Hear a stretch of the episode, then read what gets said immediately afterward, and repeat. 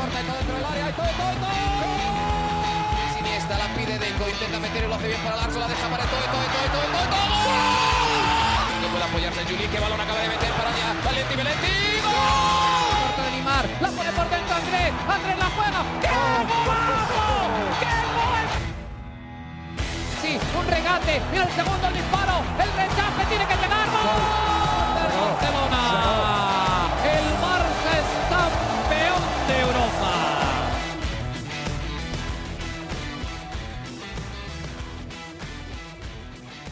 Hola amigos de ADN Barça, bienvenidos a otra edición de nuestro podcast. Nuevamente, después de una goleada del Fútbol Club Barcelona, el Barça que antes le costaba hacer goles, pues ahora está haciendo de a cuatro por partido en los últimos encuentros. Vamos a hablar del más reciente, la goleada 4 a 0 ante el Athletic Club de Bilbao y, y también un poquito, solamente un poquito de la clasificación a octavos de final ante el Napoli, bueno, el próximo rival también del Barcelona, el Galatasaray, en esos octavos de final. Para hablar de todo eso, como siempre, contamos con Mariana Guzmán directamente desde Barcelona. Mariana, ¿cómo estás? Feliz lunes, lunes de ADN Barça, además mucho más contentos porque el Barça volvió a ganar, volvió a golear y volvió a gustar. ¿Cómo estás? Lunes de ADN Barça y te lo juro que mm, la energía que sentí ayer en el estadio todavía me la estoy disfrutando. Han pasado ya 24 horas de ese partidazo contra el Athletic de Bilbao.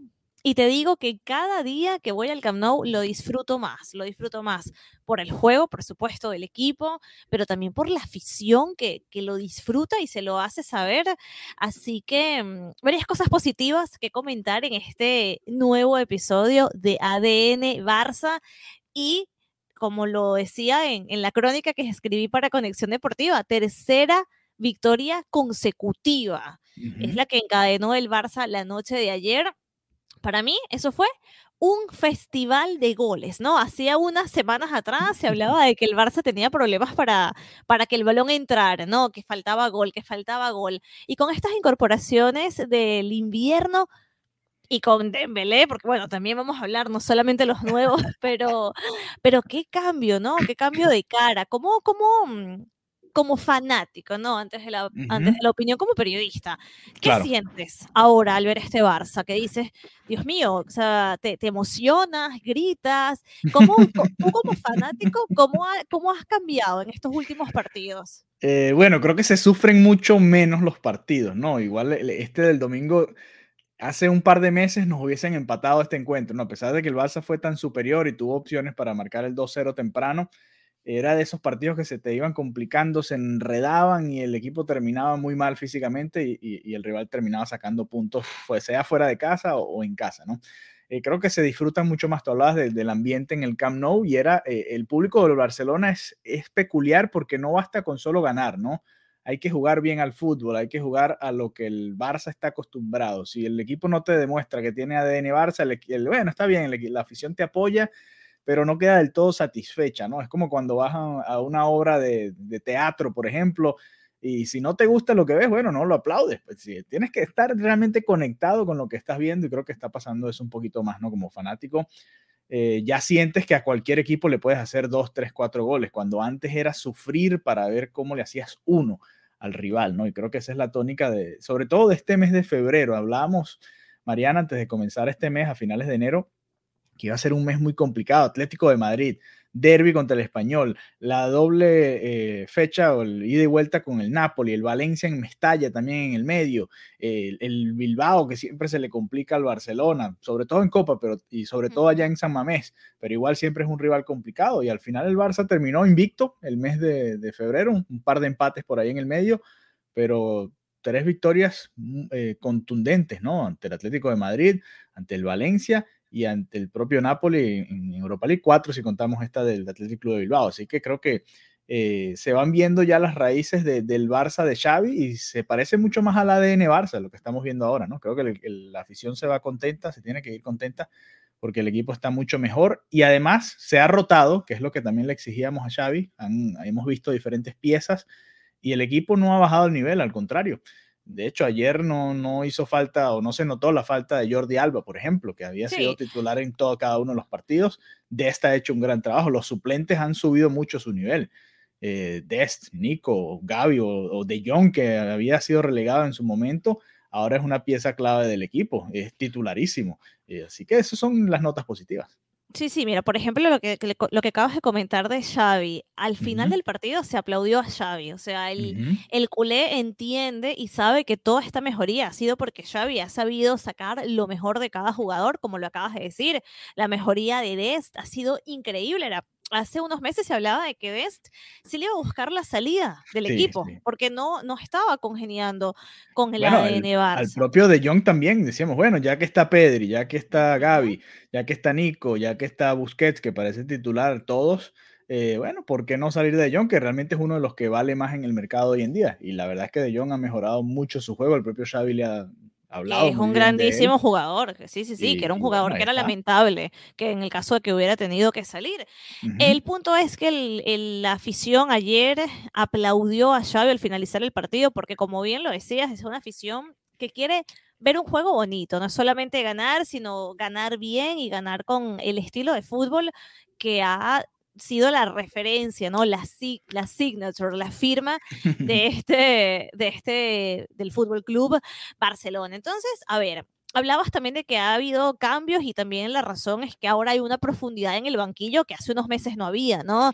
Ahora se cuenta con un Adama, con Aubameyang y es más fácil mover un poquito las piezas. Así que comencemos hablando del 11 inicial, ¿no? Porque como lo acabas de decir, no tuvimos a Jordi Alba, en su ausencia estuvo Des, Piqué, Araujo, Y mm, en volvió la Dani Alves, volvió, Dani Alves por fin. Por favor, volvió Dani Alves, que había estado eh, suspendido por, por aquella por esa roja, exactamente. Entonces volvió Dani Alves y estuvo acompañando a Des, Piqué y a Araujo, ¿no? En la medular, Gaby Busquets y Pedri eh, un descanso un poco para, para De Jong, un descanso necesario para Frenkie De Jong.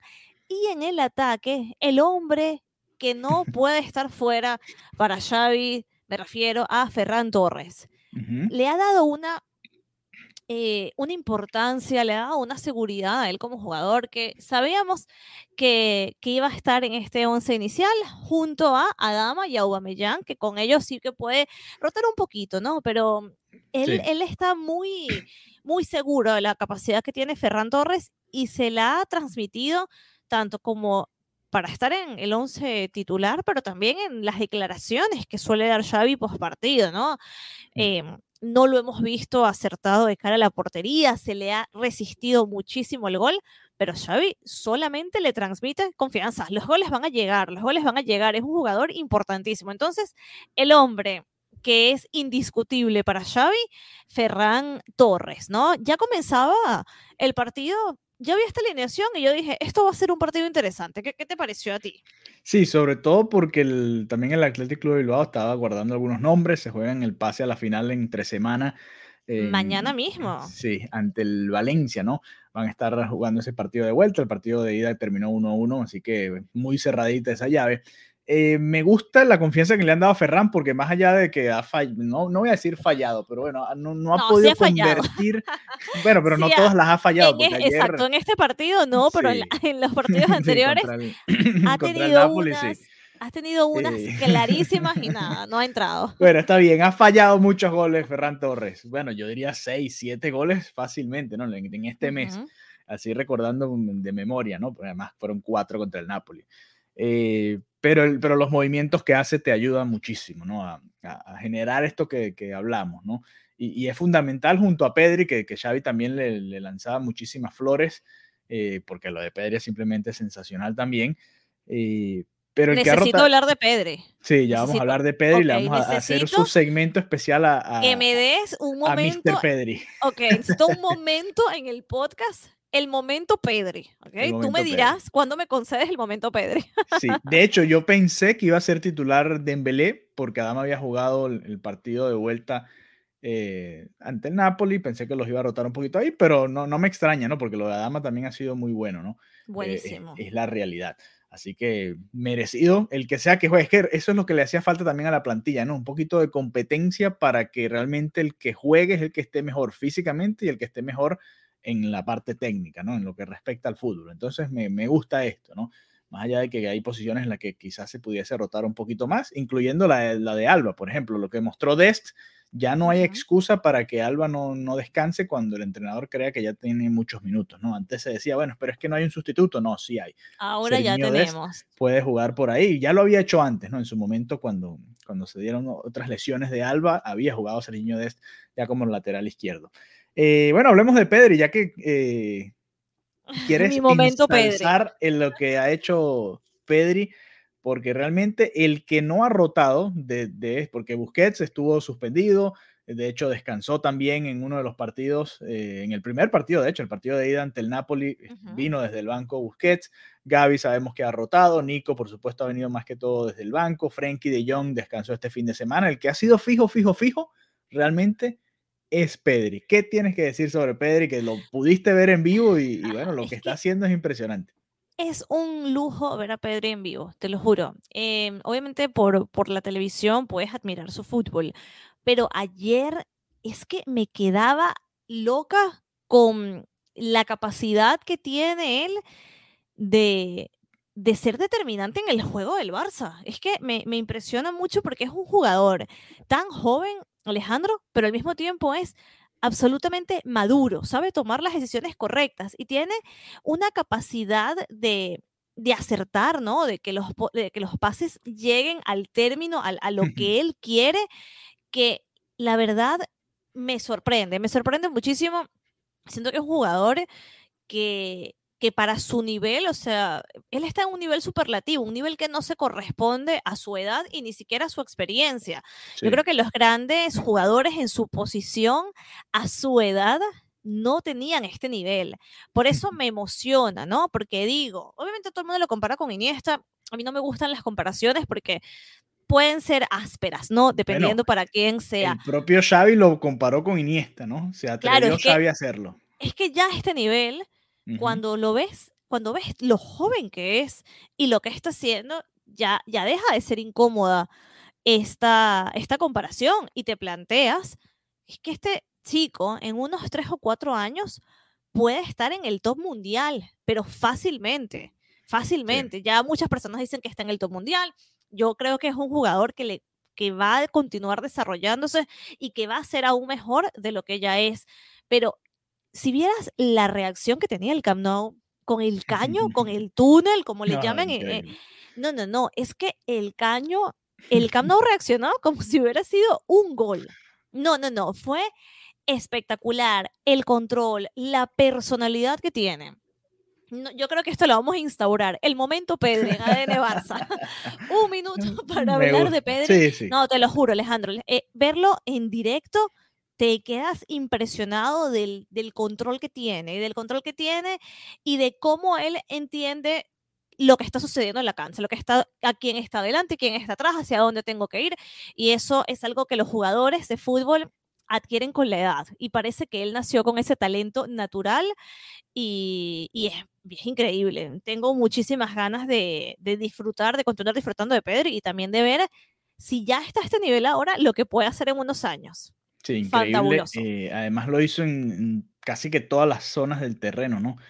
Eh, ese cañito que fue por la derecha, la banda derecha del Barça, esa, una combinación que hizo con Dani Alves en otra jugada que también fue espectacular. Después se vino a este otro lado, al lado izquierdo del ataque del Barcelona, y hizo una, eh, se juntó, recuperó un balón, se juntó con Frankie de Jong, metió un pase largo para que Dembélé después hiciese su jugada que terminó en el gol. Estuvo en ciertos momentos, retrocedió a recibir como Busquets, en otros momentos estaba más adelantado y hacía pases como Messi.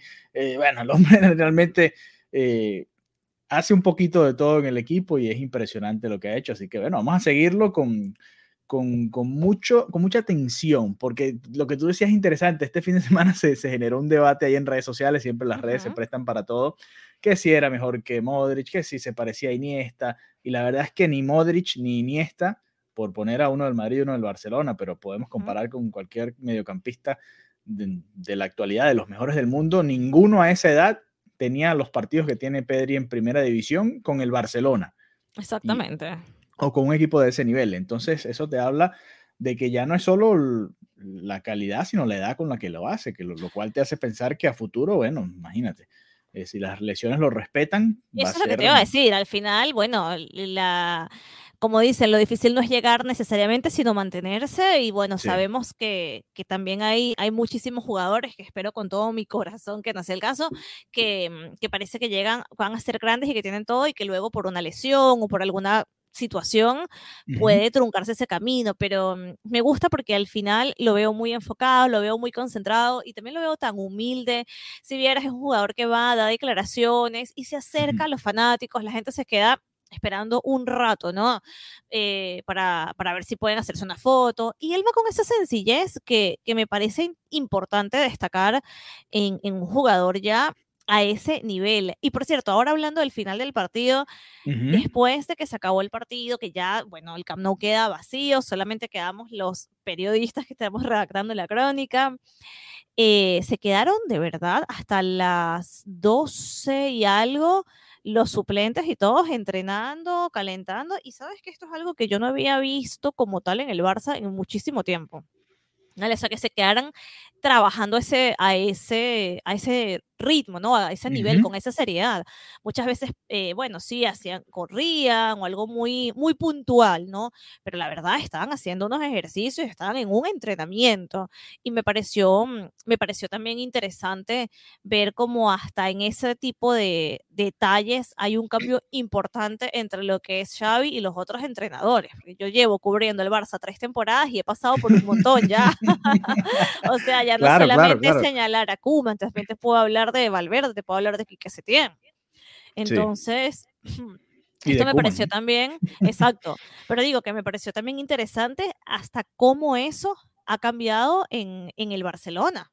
Es que, y se noten, obviamente va a ser diferente, hasta esperemos que sea hasta mejor cuando hagan la pretemporada completa y puedan Claro. realmente estar al- en el nivel físico que se requiere para jugar al fútbol que juega el Barça. Pero ya se nota, ¿no? El equipo se cae mucho menos, además de lo que tú comentabas más temprano, ¿no? Hay, hay más recursos desde la banca. Ahora Xavi voltea y bueno, Dembélé puede venir desde el banco, entra nuestro amigo Luke de Jong y entra y marca goles. El, el Memphis Depay que volvió, y imagínate, es una de las noticias. Hay tantas cosas positivas de este partido. Entre, Hab- Hablemos de los goles entonces. Vamos a, vamos a hablar del Vamos a hablar de los de goles, ¿no? Primero, primero, eh, nuestro amigo Pierre sigue marcando goles. No para de marcar goles. Pierre Increíble. Emerick. Increíble. El hombre es el 9 que le hacía falta al Barça. Esa es la realidad, ¿no? Porque Y la este tipo de partidos es para que te llegara 0 a 0 al 75 antes, ¿no? Pero ese gol te da la tranquilidad de, de, bueno, estar por delante en el marcador, así sea la distancia corta. Mira, es una locura porque cuando él llegó al, al Barcelona la gente decía, pero por favor, miren la edad que tiene, esto es lo que puede fichar el Barça, es súper rumbero, sale de fiesta, Bueno, es un desastre, ¿no? Y yo también, yo tenía un poco de miedo, yo decía, no, pero es que Claro, esto, claro. una, un jugador que tiene esta situación de indisciplina, o sea, Barcelona, en Barcelona la noche es muy intensa, yo decía, esto no va a ser, no puede, puede no salir bien.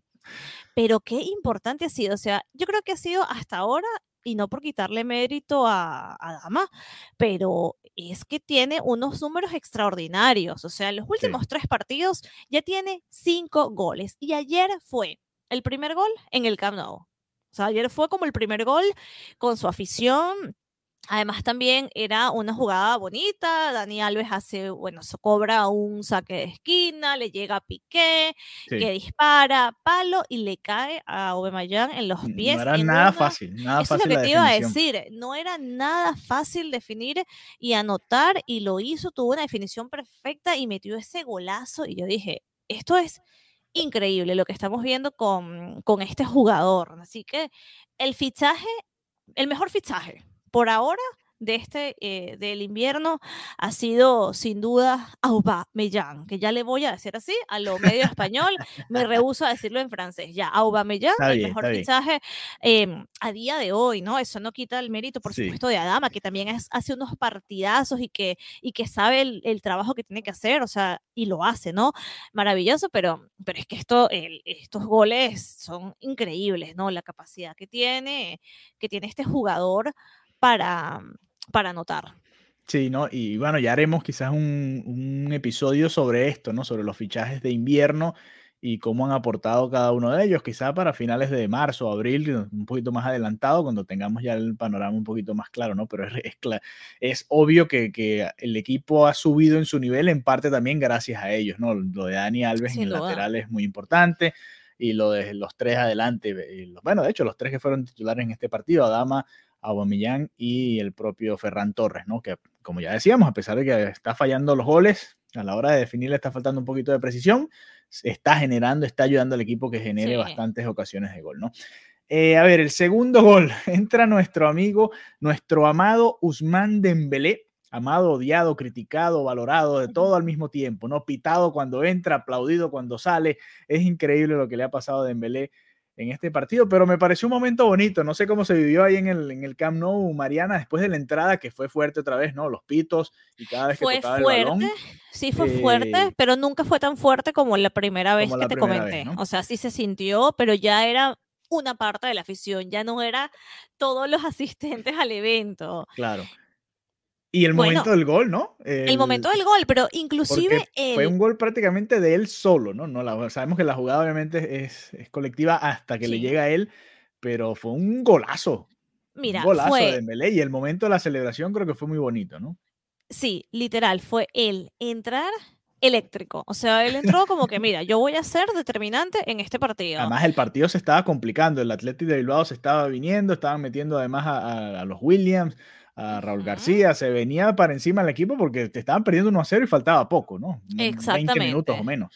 Exactamente. Entonces, nada, llegó eléctrico, tuvo una aproximación, no se dio, pero luego también un pase de De Jong por izquierda y se lanzó un disparo súper potente que, que, bueno, que, desembocó en, en, este segundo, segundo gol del Barça.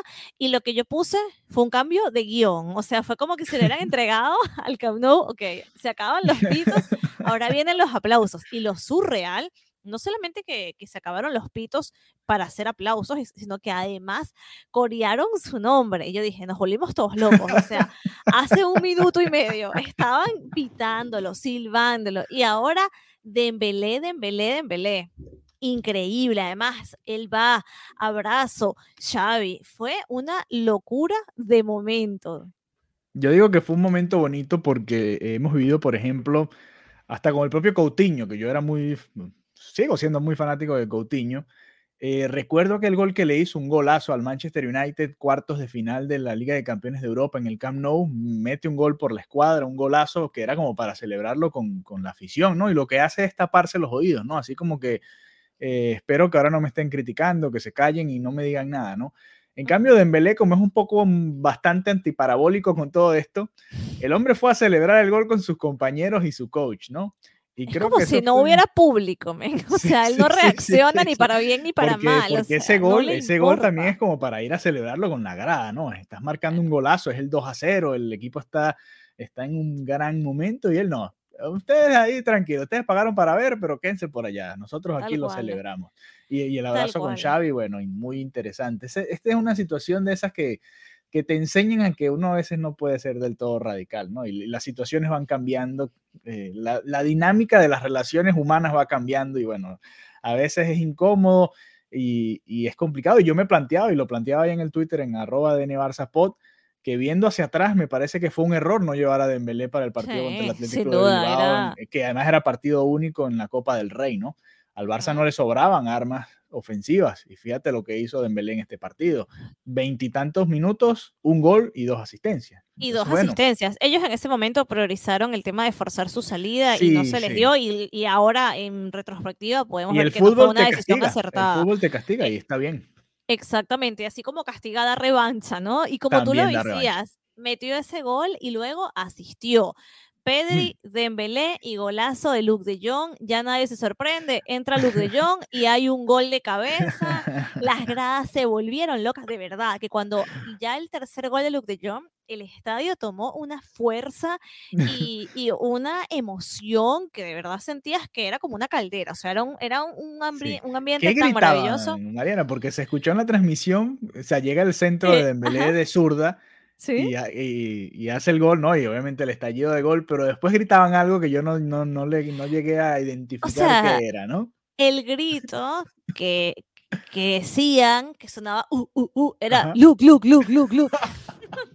Que suena rarísimo. Sí, sí, sí, porque no es como cuando gritaban Messi, ¿sabes? Como que es demasiado corto. Entonces es como Luke, Luke, Luke, Luke, Luke. Y, y yo me dije, no puedo creerlo. O sea, pasamos, coreamos a Dembélé, ya es habitual corear a Luke de Jong. Y Sí. cuando ya el estadio estaba, que no se podía más, o sea, que ya era la fiesta, tres goles a cero, volvió Xavi, como dicen aquí, me subo a la chavineta. Ujú. Cuando ya estaba que no se podía más, tiempo de descuento, cuarto gol de Memphis Depay, que no jugaba desde el 12 de enero. Asistido por Dembélé, o sea, Dembélé entró, anotó dos asistencias. Es una locura el partido Sí, de. Dembélé. Espectacular. Y, y bueno, las sensaciones también para Memphis, ¿no? Lo importante que es volver y sentir, vuelvo y anoto, ¿no? Vuelvo y aquí estoy y quiero ser importante para este equipo. Y lo que hablábamos, lo bonito que es que haya competencia, que se ganen la posición, que demuestren. Una Sí. belleza de partido, de verdad. Cada día disfruto más los partidos, cada día disfruto más la experiencia. Y yo es que quiero, quisiera poner como una grabación de lo que eran los partidos en el Camp Nou en este momento donde ya había salido Messi, Kuman y lo que es ahora. Y es que son como si fuera personas distintas, aficiones distintas. O sea, hay, una, hay un renacer del club, de su juego, un, un recuerdo de su estilo y de su esencia y también un renacer de la afición, ¿no? Que, finalmente se vuelve a ilusionar. Sí, hay como una reconexión, ¿no? Ahí entre, el, entre la afición y el, y el equipo, ¿no? Por lo que está demostrando. Y no es solo con los goles, la manera también, como decíamos más temprano, de, de jugar, ¿no? Eh, dos temas que quiero compartir contigo antes de ya despedirnos de este episodio de ADN Barça. En el mes de febrero, el Barça anotó 19 goles en 6 partidos, una cifra de locos.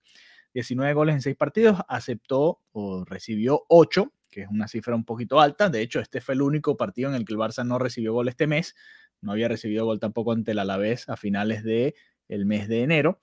Y eh, de resto en todos los partidos de este mes había recibido gol, menos este ante el Athletic Club de Bilbao, pero un registro goleador espectacular que ya lo acerca a los mejores de la liga, ¿no?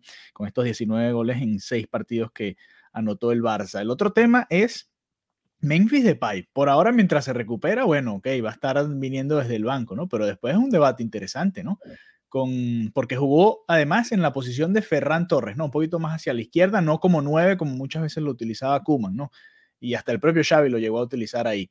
Eh, dejaron a Luke de Jong de 9 y pusieron a Memphis un poquito más pegado hacia la raya. Dembélé lo movieron para allá, para la derecha, desde donde hizo el par de centros que comentábamos más temprano. Eh, el Barça ahora tiene cuatro o cinco atacantes de mucho peso. Fíjate que Braithwaite ni siquiera ha visto minutos, por ejemplo, por, por mencionar. No, ya a este punto no creo que los vea. Muy difícil. Lástima que el Barça no tiene la copa, ¿no? Como para darle más oportunidad a otros jugadores. Uh -huh. eh, hubiese sido interesante. Pero, pero bueno, hay opciones, hay bastantes opciones ahí y a ver cómo se viene acoplando Memphis Depay, porque el próximo partido es contra el Elche, por ejemplo, de visitante. ¿Y uh -huh. qué crees que va a hacer Xavi? Sobre todo pensando en que el jueves hay que recibir al Galatasaray por la Europa League. Eh, sí creo que va a meter a Memphis. Memphis yo creo que va a venir desde el banco, pero Dembélé, sí, por ejemplo, después de esta demostración, es como para que sea titular ante el Elche, ¿no? Sí, pero al final, mira qué bien está funcionando que entra como revulsivo. También o sea, funciona, es que al final sí. te funciona bien de cualquier manera. Uh -huh. eh, uy, y cuidado, y si esta no es la mejor versión que puedes sacar de, de Dembélé, ¿no? Tienes Sí. a Dama, que también hace un buen partido, que tiene además una velocidad y una fuerza interesante, y luego tienes a Dembélé que tiene la capacidad de hacer la maravilla que hizo ayer, ¿no? En menos de 30 minutos.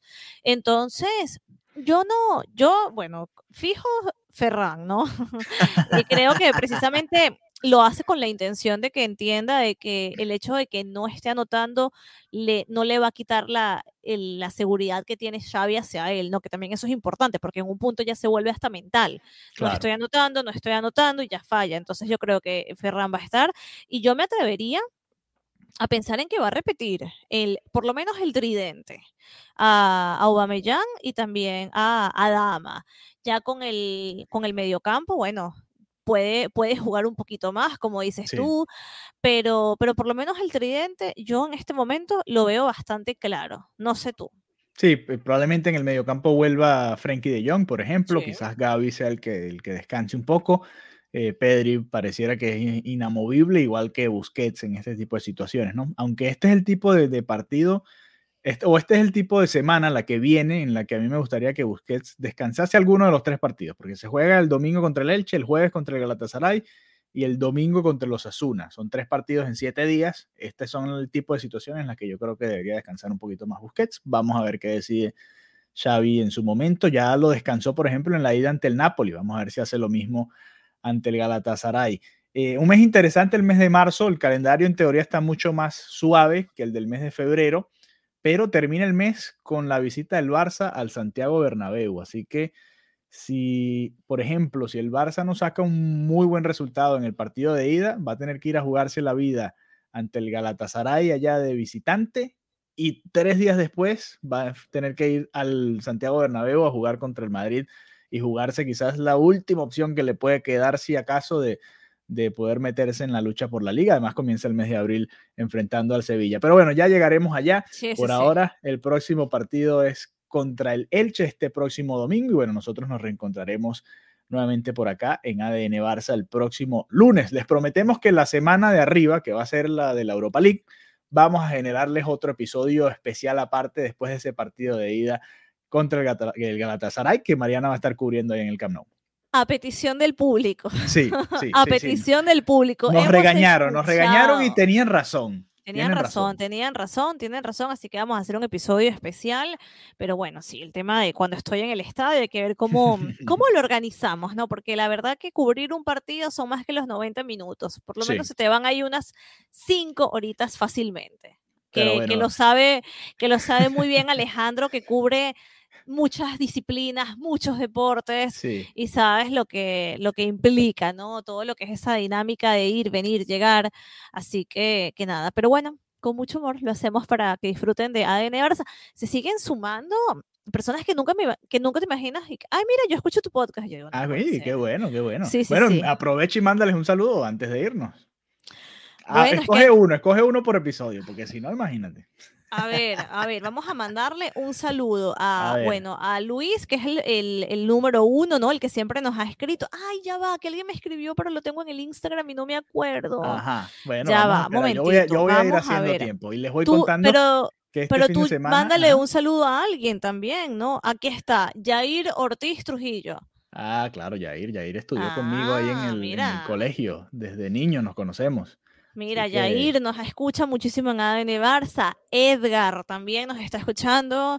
Y, bueno, nada, gente de mi trabajo, gente que nunca te imaginas que escucha, pero que, que me lo dicen de repente. ¿Sabes que estoy escuchando el podcast? ¿Sabes qué? Y igual también por las redes sociales, personas que eh, se van sumando, que nos van comentando, que al final esta interacción es la que nos da vida, ¿no? Que nos comenten y que nos digan lo que lo que disfrutan escuchar del podcast. Así que. por ejemplo, Francisco José Moya. Ajá, ahí está. Moya, eh, Moya. Jota, dices tú. Yo estoy leyendo el apellido aquí del amigo Francisco. Mm. Saludos a Jota. Eh, ¿Sabes qué nos pasa en, Twitter? Tienen que enviarnos sus nombres, porque a veces tienen unos usuarios un poco extraños y bueno, uno no sabe. Eh, y cuando uno está leyendo se puede complicar, ¿no? Pero bueno, eh, por ejemplo, este se llama, el usuario se llama licenciado Cantinas. es el mejor partido que le he visto jugar desde que llegó al Barça, ¿no? También, un tweet que nosotros hacíamos alusión sobre, sobre Dembélé.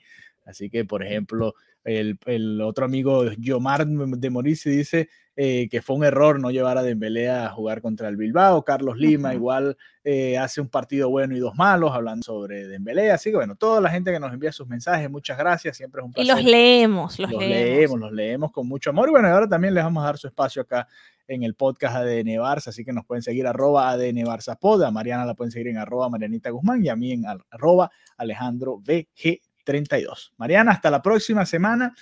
Eh, a disfrutar este fin de semana nuevamente ante el Elche, partido tempranero el domingo y después a desconectarnos nuevamente el lunes. Un abrazo. Adeu.